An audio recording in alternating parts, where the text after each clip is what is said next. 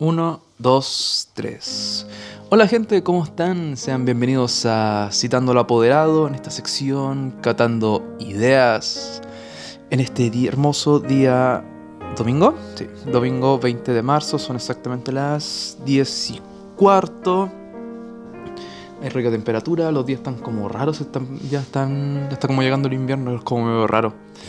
Y me gustaría saber cómo están, cómo se encuentran, cómo han estado, cómo han visto los distintos eventos mundiales que han ocurrido, la guerra de Ucrania, la pandemia, las distintas cosas, la, nueva Z que está en Ucrania ahora, que muchos dicen, no, no, es la nueva bástica y cuestiones locas. Pero me gustaría saber cómo están, porque me gustaría también poder decirle cómo estoy yo, porque resulta que les cuento, que les digo, que la semana pasada me dio COVID. ¡Ah! ¡No puede ser! Exacto. Resulta que aún tengo. Estoy ligeramente constipado y aún tengo conservo tos. Me gustaría anunciarlo de manera inmediata porque posiblemente a lo largo del podcast tosa un par de veces. Y es secuela directa de ello. Tuve una fiebre de. Creo que el máximo que llegué fue como 38.6. No es tanto tampoco, pero también es como ligeramente preocupante. Solamente presenté fiebre, dolor de cabeza, eh, resequedad en la garganta, un poco de dolor muscular y paro de contar. No tuve como problemas respiratorios ni nada de ese estilo. Me infectó, llegó a mi casa y nos agarró a todos los cuatro miembros de la familia que vivimos aquí actualmente. Por suerte lo, lo pasamos súper bien. Mi hermana, mis viejos, todos lo pasaron como cuatro días, tres días. Yo fui un poco más tonto, por decirlo de algún modo. No sé cómo explicarlo, así como más. más ataoso con el asunto del COVID, porque soy el único que conserva una ligera secuela, que es la tos. Bueno, bueno. Dicho eso, también me gustaría disculparme un poco por el hecho de no estar subiendo episodios del podcast y todo el cuento, tanto por el COVID, por pega, por tiempo, He estado enfrescado en muchos proyectos, estoy, estoy cometiendo errores graves, muy graves, porque no me estoy centrando bien en un único aspecto de mi vida. Necesito, no sé, pues, si estoy buscando pega, solamente busca pega, abandona todo el resto y solamente busca pega. O estoy en este proyecto, solamente este proyecto y abandona todo el resto. Pero me gusta la, multitarea y es como... Perdón, me, me estimula mucho. Entonces, no sé, estoy como, aún estoy tratando de hacer malabares. No sé cuánto tiempo, ¿cuánto tiempo llevo haciendo malabares? ¿Dos años? Y aún no aprendo. Pero bueno. Recuerdo haber visto una charla de un tipo que hablaba sobre multitarea y el tipo dice que él encontró la clave tras cinco años de investigación del tema. Entonces, no sé, así, sí. No sé si sea suficiente excusa para mí, pero aún estoy tratando de averiguar cómo hacer eso. ¡Woo! Ya. Ok, demasiada introducción. Hablemos de las ideas, hablemos. Empecemos a catar una hermosa idea. Tengo la cajita de. La cajita de ideas. Vamos a extraer una. La que sea. Agarremos esta chiquitita. A ver qué dice. ¿Qué dice? ¿Qué dice? ¿Qué dice? ¡Ah, mira! ¡Qué lindo! Altruismo.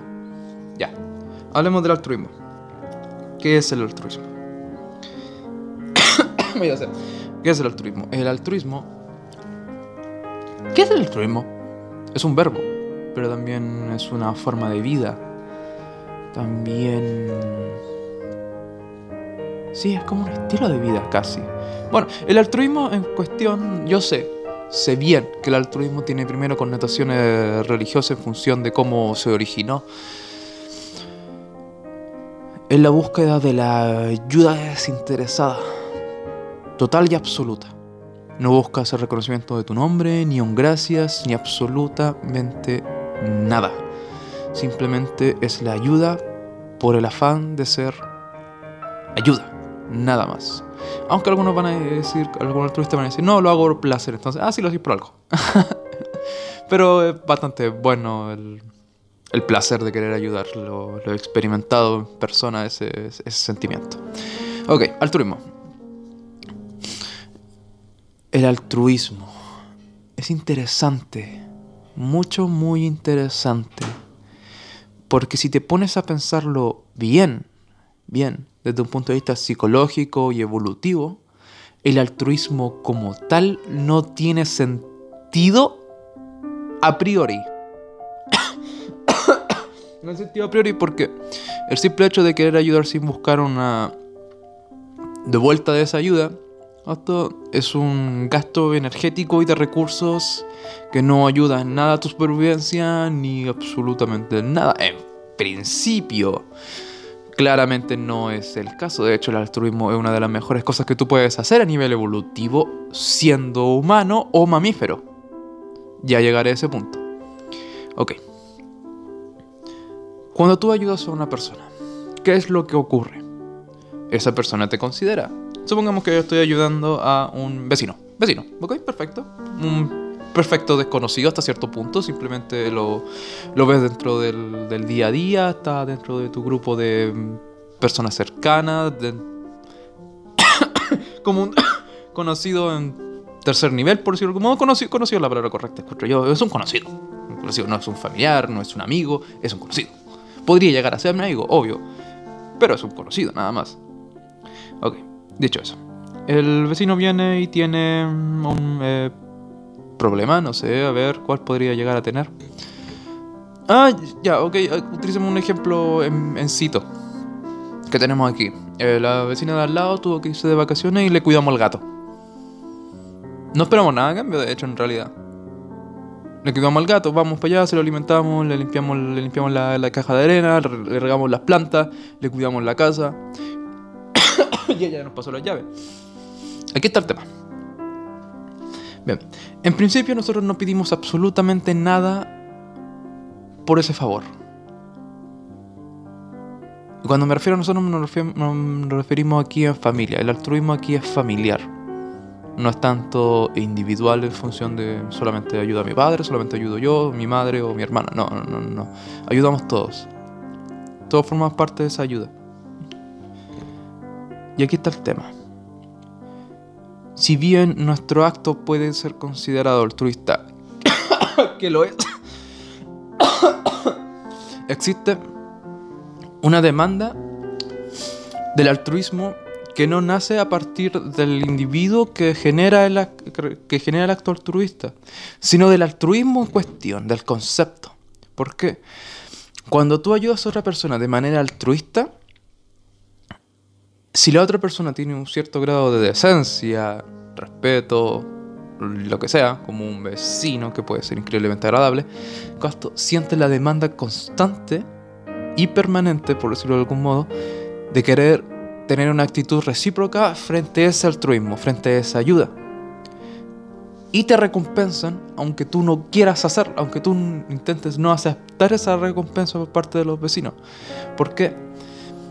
Porque aquí está el tema. Nosotros, como familia, como núcleo familiar, hemos sido muy altruistas con todos los vecinos, de hecho. Con los vecinos de al lado, del frente, de izquierda, de derecha, todos. Todos, todos, todos, todos. De hecho, somos conocidos. De hecho, cada vez que los vecinos salen, siempre nos pasan la llave a nosotros. A nosotros, dentro, del, dentro de este pasaje. Dentro de este pasaje somos muy conocidos. Porque somos altruistas. Pero ahí está el tema. Cuando tú eres altruista, y este es, el, este es el otro punto importante, cuando tú eres altruista tienes que hacer que la ayuda sea funcional. Porque si eres altruista, pero tu ayuda no es funcional, es decir, por darte un ejemplo, decir, ay no, yo soy muy altruista, ¿cómo ayudo? ¿Cómo, cómo es tu altruismo? Doy clic de me gusta en campañas que eh, protegen el medio ambiente. Es como, eh, sí, tu altruismo no tiene ningún puto sentido. Porque después que vaya a hacer con ese clic, hay un principio básico en la ayuda. Si tu ayuda no requiere esfuerzo, también va a ser el impacto. Si tu, si tu esfuerzo fue hacer un clic, clic, ese es el impacto que va a tener tu, tu ayuda. Es muy distinto ser un miembro de la Cruz Roja, es muy distinto ser un miembro de un miembro activo, constante en la costa, en la defensa, no sé, de las ballenas. Eso bueno es un altruista. Esos buenos son altruistas. Son verdaderos altruistas porque su impacto se siente, porque su impacto se puede ver, se puede cuantificar. Entonces, cuando eres altruista también tienes que ser un altruista efectivo. Que tu ayuda se sienta. Porque cuando tu ayuda se siente, y de vuelta la palabra que a mí me gusta harto, cuando eres competente en tu altruismo, generas confianza en el otro. Y ahí está lo que verdaderamente se gana con el altruismo, confianza. Porque ahora todos los vecinos confían en nosotros, al punto en que nos dejan las llaves de sus casas. Así vienen y dicen, no, es que voy a irme eh, una semana. ¿Me cuidas la casa? Perfecto, ya, toma. La otra vez también, la vecina hace como, tres puertas al, lado. Nos dejó la llave para que se las pudieran pasar a su hija. Y su hija fue, llegó a la casa, a nuestra, sí, fue, tocó la puerta y dijo, hola, hola, sí, mi mamá dijo que podía venir a la llave aquí. Ah, aquí está, pum, toma. Y perfecto, que es como, mira, son confiables, son altruistas, son competentes. Eso es lo otro. Falla una vez y la confianza se retira completamente. Los vecinos confían en nosotros. Entonces, podríamos considerarnos a nosotros mismos como altruistas con nuestros vecinos. Pero eso no quita el hecho de que nos guste el reconocimiento, que nos guste la ayuda, porque en función de ayudar, ser reconocidos, ser altruistas y poder ver los otros en la solicitud de ayuda, genera en nosotros un sentido de responsabilidad. Porque eso es lo otro. Un verdadero altruista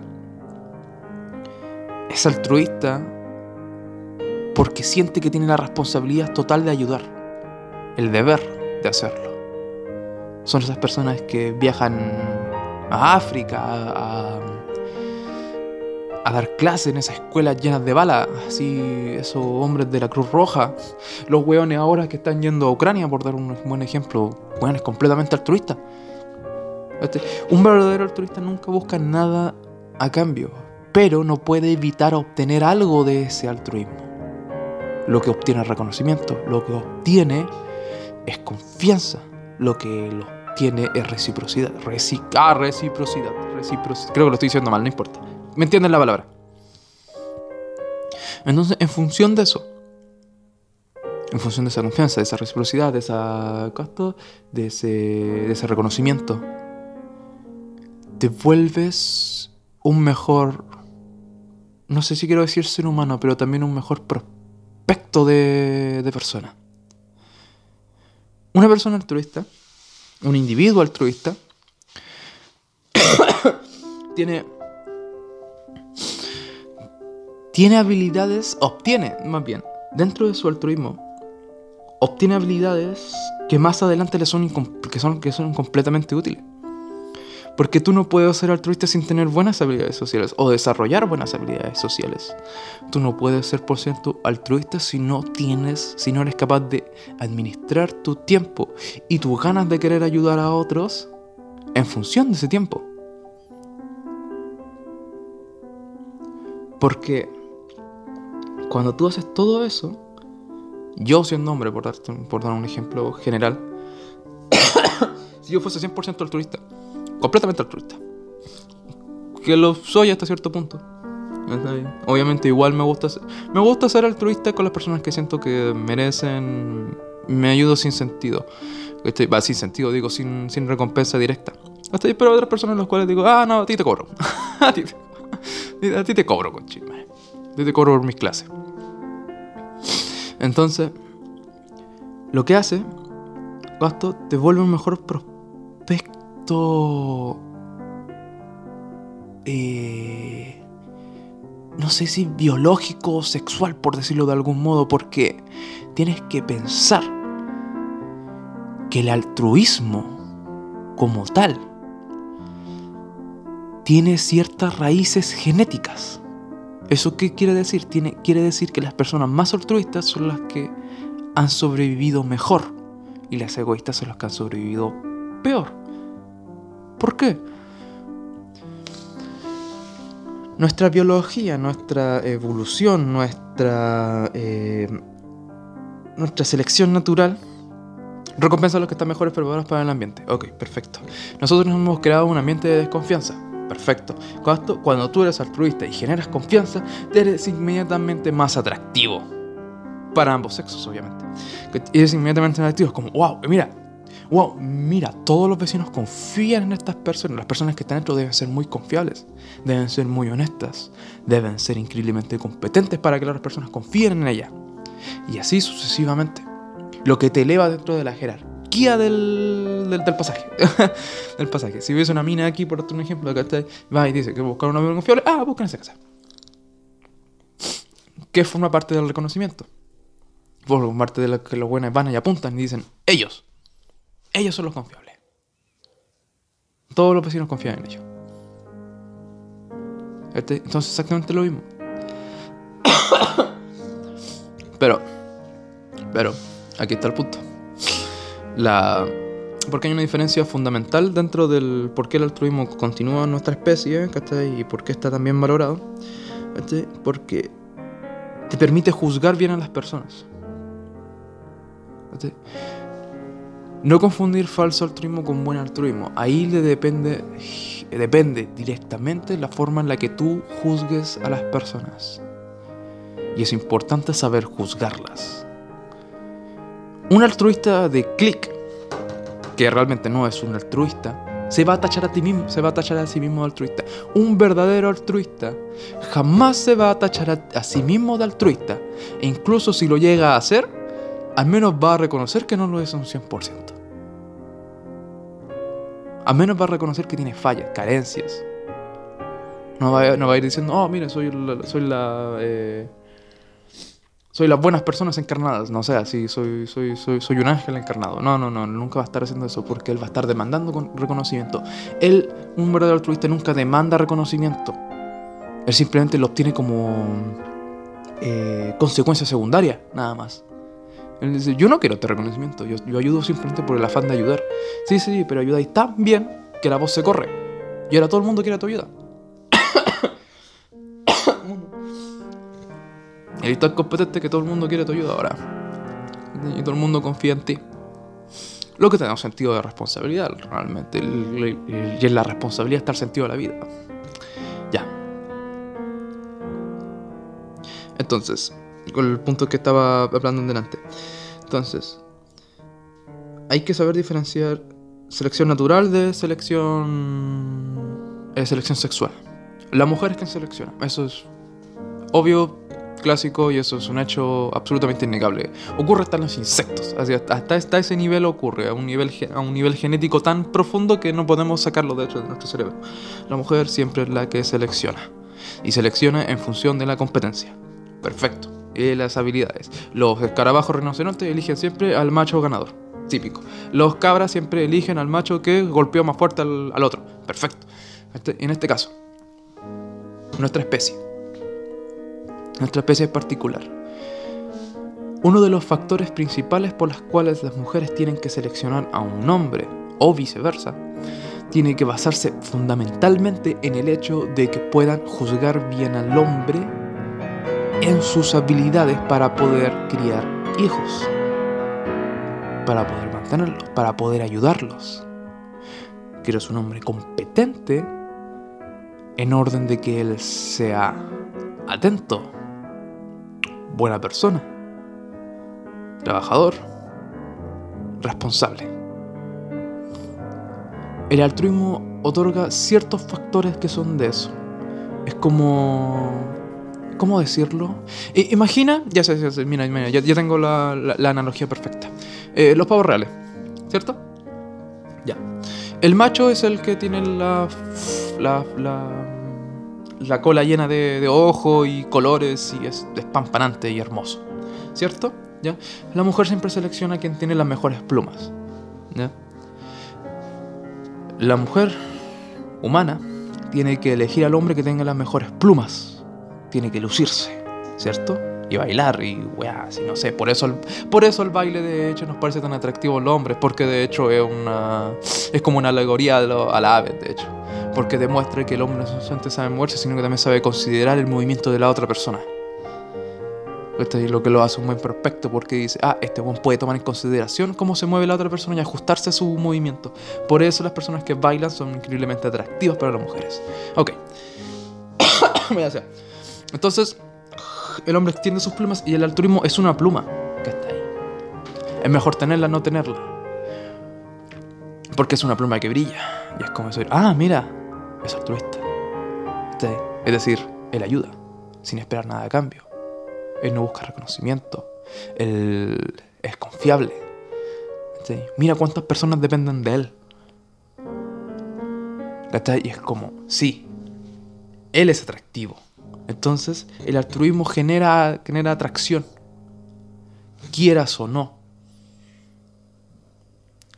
Entonces, esa es la razón fundamental por qué creo yo particularmente, bajo ese argumento, porque el altruismo, a pesar de ser un elemento particularmente que podría hasta cierto punto de ser debatible, que no debería, debería desaparecer completamente.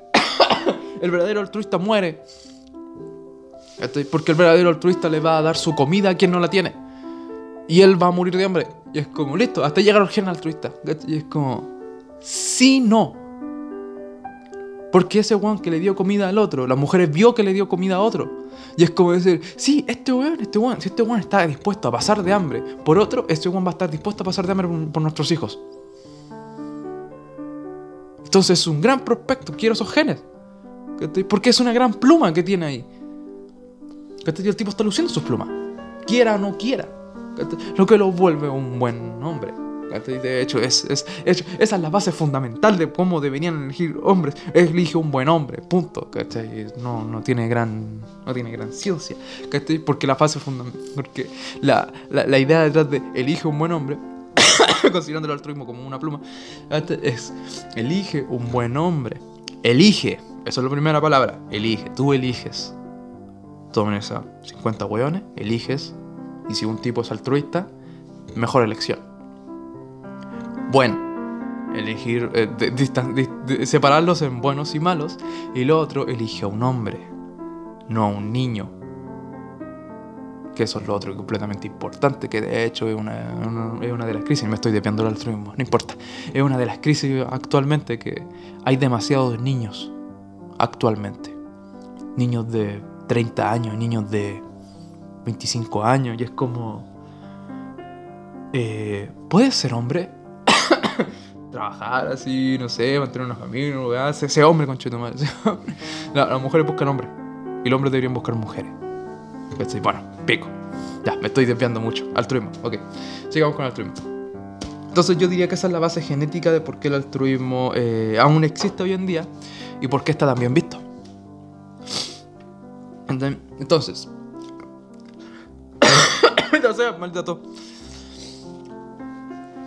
entonces, esta es una discusión que tuve con mi hermano una vez, me acuerdo, y decía, ser egoísta es bueno. Diciendo, yo decía, sí, de hecho sí, yo creo que ser egoísta es bueno también. Porque las personas egoístas son las que llegan lejos. No sé si, me explico bien. Es decir, el tipo va y dice, quiero esto y lo voy a obtener ya. Pero no. Pero es un egoísmo eh, civilizado. No un egoísmo ahueonado. Un, un, un egoísmo que va y dice: Voy a obtener esto, lo voy a obtener de esta forma. Y lo voy a hacer de, esta hostia. Es como decirle: Ok, perfecto. ¿Por qué? Porque quiero. Y es como: Listo, a mierda. Váyanse todo, váyanse todo el diablo. Y vos más lo logra. Y es como, ok, perfecto, ¿cachai? Puede decir, bueno, es como un poco egoísta, ¿cachai? Es como, es que no es egoísmo como tal, es un ego muy civilizado. ¿Por qué me estoy yendo a esta mierda? No sé. Estoy... Porque al hablar del altruismo también tenéis que hablar sobre la otra cara de la moneda, el egoísmo patológico total, así, el, el verdadero egoísmo. Como, no voy a ayudar a ni un weón. Me importa el pico de los hueones. Este ya es como. Ya. ¿Por qué esa clase de personas siguen existiendo? Es interesante. No sé si la misma respuesta de la existencia del altruismo se puede aplicar al egoísmo patológico, al egoísmo total. Porque hay personas completamente egoístas, eso es obvio. que solamente piensan en sí mismas. Pero ahí está el problema, piensan siempre en sí mismas, entonces nunca dejan de avanzar. Son personas que tienen crisis narcisista y ser, tener una crisis narcisista te obliga inmediatamente a querer ser superior a otros, por lo tanto inmediatamente te, te, destacáis sobre el resto, ¿cachai? Porque eres un guan que trabaja 80 horas a la semana y es como, perfecto, eres un guan que trabaja perfecto 80 horas a la semana, claramente voy a tener más plata que todo. inmediatamente eres un weón que, que, está disciplinado, ¿cachai? En función de querer sustentar tu propio, tu propio egoísmo individual. Entonces ahí me, me, resulta raro. Me resulta muy, muy, muy raro. Yo creo que puede tener su razón de ser el egoísmo patológico, de por qué aún existe dentro de nuestros genes, porque hasta cierto punto es útil. Es útil porque tienes que ser egoísta No, no, no, no en, atacar a otros, sino más bien en ser egoísta, en saber que tus necesidades personales tienen mayor valor que las necesidades personales de otro individuo. Y te preocupas primero de tus necesidades antes que las de otros. No digo que eso sea al contrario al altruismo, pero el simple hecho de abandonar todas tus necesidades en función de necesidades de otros puede ser considerado altruismo. Entonces, cuando tú te preocupas de tus propias necesidades y lo haces bien, civilizadamente, con control, también te vuelve, también es una pluma dentro de esta analogía del pavo real. Porque va y te dice, este weón se cuida. Este weón sube. Este weón es capaz de mantenerlo este bueno es capaz de esto, esto, otro. También es una pluma, no es una pluma muy atractiva, diría yo, este, pero no deja de ser una pluma. Y hay, obviamente, en gusto no hay nada escrito, esa pluma puede resultar más atractiva o menos atractiva para, cierta, para cierto individuo. lo sea. Entonces, creo que el egoísmo tiene base, no sé, en mi argumento no es, mi argumento es débil, porque creo que la base es débil. no logro comprender muy bien por qué el egoísmo continúa, pero definitivamente continúa gracias a que es útil, definitivamente. Si no fuese útil no existiría. Ahora, otra razón por cual creo yo, particular, siguiendo con mi argumento biológico, ¿Por qué, eh, lo contrario al algoritmo, un egoísmo eh, patológico, aún existe hoy en día? Podría derivarse principalmente a que un individuo patológico, un hombre patológico que presenta sus plumas a nivel patológico, solamente va a atraer mujeres patológicas. ¿A qué hago referencia con eso? Bueno, tengo solamente un caso en mi mente actualmente. Pero sé que hay decenas, cientos de miles de hecho. Me recuerda el caso de... Mm, ah, ¿cómo se llama este tipo? Ah, Ted Bundy el asesino de Ted Bundy mató más de 100 mujeres de clase y tiene una hija. Y es como, ¿quién se enamora de ese weón? De un asesino que mató más de 100 mujeres. Bueno, pues su, esposa, precisamente. Y, es curioso, le pidió matrimonio en medio del juicio cuando él estaba siendo enjuiciado por casi, por casi 30 homicidios. Y tuvo una hija con él en medio de la cárcel. En la cárcel. Cuando ella era consciente de que él era un asesino de mujeres. Y es como, qué wea, ¿cómo te enamoráis de un hombre así? ¿Cómo te enamoráis de un psicópata? Y tienes una hija con ella. Así combate tiene un hijo con él, digo. Y es como, ¿qué mierda? Así es como, wow, están dementes ambos. Así es como, wow. Ambos son psicópatas. Solamente un psicópata se enamoraría de otro psicópata. Y tendrían hijos. Y ese gen perdura en esa, esa niña. Ahora, ¿debemos ir y quemar la niña? Obviamente no, ¿cachai? Los genes no predisponen, no demandan. Pero claramente ellos dos tienen una predisposición genética a ignorar las bases fundamentales de la biología. Entonces es como... como, es como eh, sí, sí, sí, sí. tus genes no merecen ser reproducidos, no merecen continuar dentro de esta hermosa especie llamada humano. Cuando tú difícilmente puedes ser considerado humano, mataste más de 100 mujeres. ¿Cachai? Es como, no, amigo, no, ¿cachai? Por favor, tú y tus genes deberían morir. Ah, eliminemos la predisposición, por favor. y lo digo porque el presidente Ted Bundy es un buen, buen caso porque alguien podría decir, ah, no, es que tuvo una infancia muy dura. Ted Bundy tuvo una infancia muy feliz. Es como, investigan, investigan a Ted Bundy. Ted Bundy no tiene ninguna razón sociológica para poder haber sido como es. Es como, eh, no. no es como otro asesino, no es como Charles Manson, por dar un ejemplo. Charles Manson sí tenía razones de ser. Su infancia vivió, su infancia vivió en el infierno más profundo, en el abuso y toda la cuestión. Donde el altruismo no existía, claramente, y el egoísmo sí. Entonces, como que sí, que sus genes se pudren en el infierno. Y es como, ya, perfecto. Entonces, ¿por qué el egoísmo existe? Esa es mi pregunta. ¿Por qué el altruismo existe? Es fácil argumentar por qué el altruismo existe, en función de lo que ya dije. Es una pluma muy atractiva. El egoísmo también lo es. También es una pluma muy atractiva. Ambas son extremos de la ayuda y el egoísmo. Pero ambos tienen razón de ser. Encuentro que debe haber un equilibrio entre el altruismo y el egoísmo. Pero el egoísmo tiene que estar basado fundamentalmente en el hecho de que preocuparte por ti y el altruismo preocuparte por otros. Hay momentos y momentos, hay contextos y contextos. Si te pasas la vida siendo 100% altruista, podría hasta ser considerado una patología, incluso. Yo digo que debe haber una patología, una especie como de altruismo patológico en, el que el weón no puede dejar de ayudar a otro al punto en que el weón no come. Así el punto no puede dormir por querer ayudar a otros. Y es como, amigo, tenía un trastorno como también en el extremo opuesto del egoísmo patológico, amigo, no puedes dejar de ser egoísta, amigo, no puedes dejar de ser altruismo, tiene que haber una especie como de pseudo equilibrio.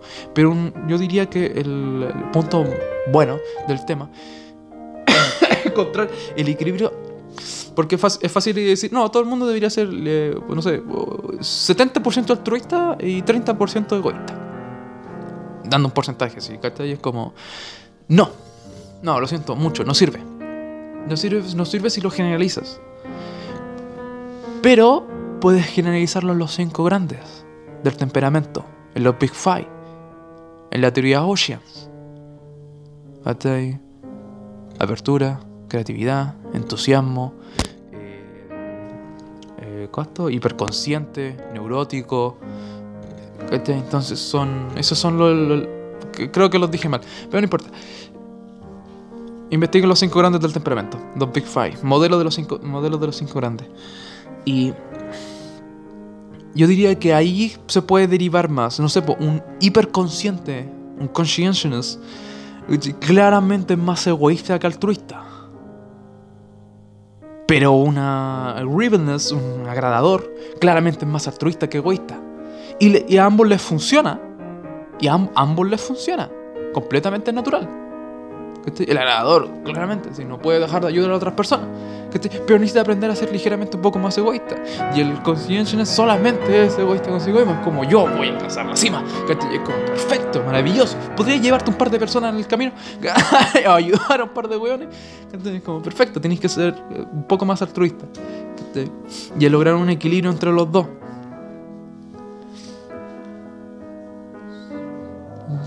Entonces ahí está como, yo encuentro yo como la, la, base. El porcentaje tiene que estar basado en el temperamento. Primero descubre tu temperamento y vas a saber cuánto altruista debes ser y cuánto egoísta tienes que ser. Porque también te va a establecer las bases fundamentales de cuánto qué es lo que tienes que aprender y qué es lo que te falta. Si eres demasiado agradador, aprende a ser egoísta. Si eres demasiado egoísta, aprende a ser agradador. Aprende a ser altruista, digo. Si eres demasiado egoísta, aprende a ser altruista. Y ser un buen altruista, eso es lo otro. ser un buen altruista, no ser un altruista de clic, no ser un altruista de redes sociales, no sirve de nada. No sirve absolutamente de nada. Dar clic no sirve. Dar firmas en esa cuestión, ¿cómo se llama esa cuestión? Eh, algo de .org, 6.org creo que era. Es como, ah, no, reunimos firmas para causas sociales y la weá, y es como, no, gracias. no, perfecto, ándate el diablo. Hay un, video en Treeline, creo que por eso lo estoy hablando esta cuestión, porque lo vi hace como dos semanas atrás. Hay un video en Treeline de YouTube de un weón que tiene eh, videos de colores, y no me acuerdo qué es, no me acuerdo si creo que el amarillo. Creo, no me acuerdo. No sé si era el amarillo o el rojo. En el cual el tipo habla sobre el activismo hashtag. Que esos weones que no que creen que por estar haciendo clic ayudan al mundo y son altruistas. Y es como, eh, no.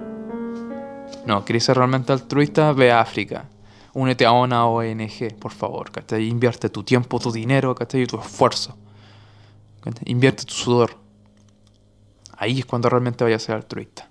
Y no lo publiques. También eso es lo otro.